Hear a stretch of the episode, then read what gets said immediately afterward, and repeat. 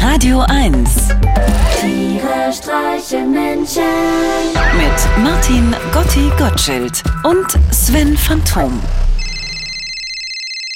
Hallo Gotti. Hey Sven, sag mal, jetzt wo die Atomkraftwerke ausgeknipst wurden, flattert bei mir zu Hause das Licht im Flur.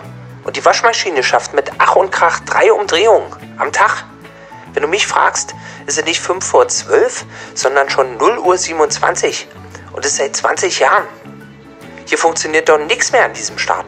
Alle ziehen eine Fresse und zucken mit den Schultern oder kriegen Kinder oder kaufen Wohnungen und oder Häuser oder fahren in den Urlaub oder gehen ihren Hobbys nach, treffen Freunde, lernen andere Sprachen oder machen Hopsalauf und schießen mit einem Knicker auf Spatzen oder spielen Mau Mau Äh, Gotti, oder Gotti, worauf willst du hinaus? dass ich gerne ein Atomkraftwerk hätte.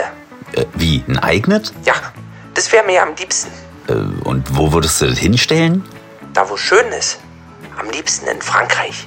Und die ganzen Brennstäbe, wo willst du die entlagern? Auch am liebsten in Frankreich. Ähm, weil es da so schön ist, ja? Ja, genau.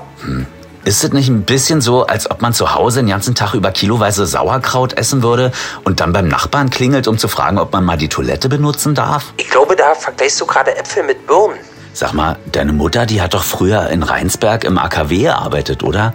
Stimmt es, dass die da an den Brennstäben geleckt hat? Nee, nee, nee, nee. Das ist ein Gerücht.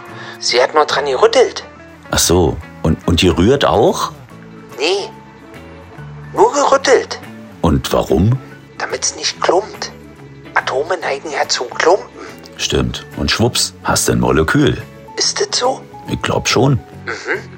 Interessiert mich überhaupt nicht. Tiere streichen Menschen. Jetzt auch als Podcast. Auf radio1.de und natürlich in der Radio 1 App.